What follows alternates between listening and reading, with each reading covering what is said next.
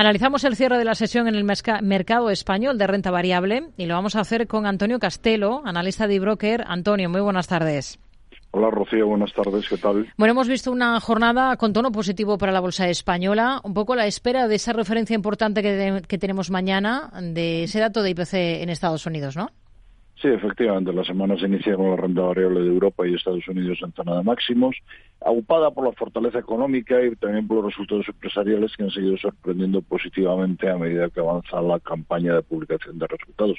Pero sobre todo, diría yo, con el soporte que siguen dando las grandes tecnológicas americanas. ¿no? Esta semana, sin la referencia de China, buena parte de la atención se va a centrar en algunos indicadores económicos que se publicarán en Estados Unidos, en particular las ventas minoristas y, como tú decías, en el IPC de, enero. ¿no? Entonces, dadas las altas valoraciones ahora mismo de las bolsas, pues unos datos que se desvíen de lo esperado podrían favorecer eh, correcciones eh, tanto en renta variable como en renta fija. Por otro lado, también conviene no perder de vista la evolución de la solvencia de los diferentes bancos regionales en Estados Unidos después de las noticias de, las semanas pasadas y em, también las últimas noticias respecto a las elecciones en Estados Unidos, porque bueno que todavía queda mucho tiempo para su celebración, pues bueno prometen emociones. Por lo demás, pues como dices, estabilidad en el mercado forex eh, y en el mercado de materias primas. Eh, hoy el, crudo había empezado eh, corrigiendo después de seis sesiones al afirmar el ministro de Asuntos Exteriores iraní que podría estarse cerca de una solución diplomática en Oriente Medio. Esto finalmente no se produce y bueno, y esa corrección ha ido a menos a lo largo de la sesión. Hmm. Tenemos datos, por ejemplo, de AENA. Esta jornada en enero, el número de pasajeros transportados ha rozado los 18,7 millones. Esto es un 10,3% más que en el mismo mes del 23 se han gestionado un 6% más de operaciones de aeronaves y se ha movido un 23,1% más de mercancías. ¿Qué le parecen los datos y qué visión tiene ahora para un valor como este, para AENA? Bueno, los datos eh, son excelentes, ¿no? Lo vienen siendo, eh, ya una vez superadas las restricciones que provocó la crisis del COVID, han ido mejorando eh, publicación a publicación, ¿no? Eh, ¿Qué ocurre ahora mismo con la cotización de, AENA, no? Porque bueno, pues lo vemos un poquito eh, renqueante, ¿no? En las últimas en, las últimas sesiones, ¿no? Pues bueno, lo que ocurre es que después de haberse apuntado una revalorización del 46% durante 2023, el comienzo de año le tocaba ser un poco más pausado, ¿no? Porque en el mercado se interpreta que la cotización está contemplando ya eh, las buenas cifras a las que nos hemos referido, también las buenas expectativas sobre el valor y, y bueno, fíjate, hace unos días anunció una subida de sus tarifas, algo que no ocurría desde 2019 y ahora mismo pues cotiza apenas con un descuento del 7-8% respecto al precio objetivo que se establece en el consenso de mercado, que está en los 179 euros. Otro asunto del que se ha hablado últimamente es de los riesgos que podría tener para el negocio de AENA la eliminación o reducción de vuelos cortos en España, así también como la reducción del número de rutas eh, como consecuencia de la integración de IAG y Air Europa. Bueno, hmm. esto veremos a ver, el próximo 7 de marzo eh, va a presentar la actualización de su plan estratégico 2022-2026 y veremos qué tipo de novedades dan. Hasta entonces pensamos que habría que mantenerse neutrales sobre el valor. Antonio, se está especulando mucho con una unión entre Unicaja y Banco Sabadell.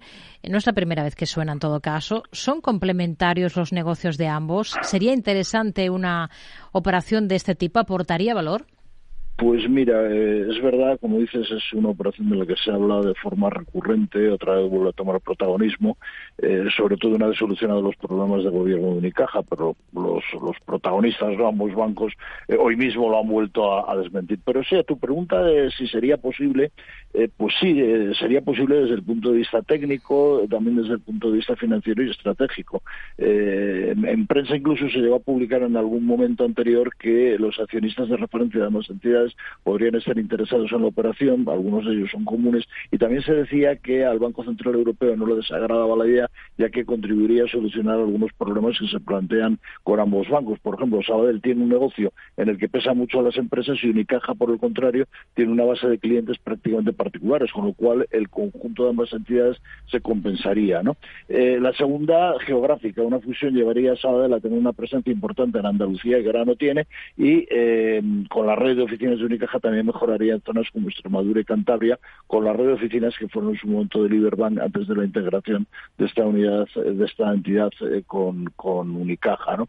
Eh, además, también la operación permitiría reducir oficinas en zonas comunes, estimándose unos ahorros que podrían llegar a unos 500 millones de euros. ¿no? Entonces, bueno, mientras Sabadell ha hecho un ejercicio de importante reducción de costes en los últimos dos años, Unicaja, que ha estado perdido con sus problemas de gobernanza, no lo ha hecho y una fusión, pues podría ser un buen argumento para emprender este proceso, ¿no?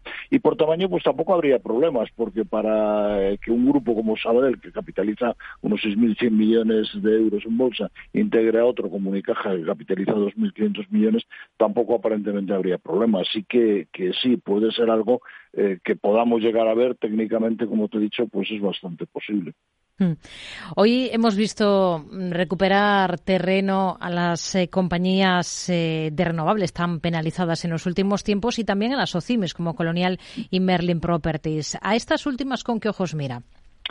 Bueno, vamos a ver, eh, teniendo en cuenta cómo habían comenzado el año las compañías que citas y que el mercado se mantiene fuerte, como decíamos al principio, pues es razonable que algunos inversores pasen a contemplar la posibilidad de rotar sus posiciones de los valores más apreciados en los últimos meses a los que más han caído, ¿no? que, básicamente pues son los que los que has citado, ¿no? Eh, más teniendo en cuenta que muchos de estos cotizan con importantes descuentos sobre sus precios objetivos, ¿no? Hemos dicho en otras ocasiones que nos parecen excesivamente castigadas compañías como Solaria o Acciona Energías y que si los tipos de interés de referencia finalmente bajan tal y como está descontando desde hace tiempo el mercado, pues este mm. movimiento sería muy positivo para las OCIMIS, especialmente para las que tienen un negocio más sólido, como es el caso de Colonial y Merlín. Así que pensamos que sí que tienen sentido estos rebotes en estas compañías. De tener acciones de Talgo, ¿qué haría con el valor? ¿Esperaría a ver si llega esa ansiada OPA?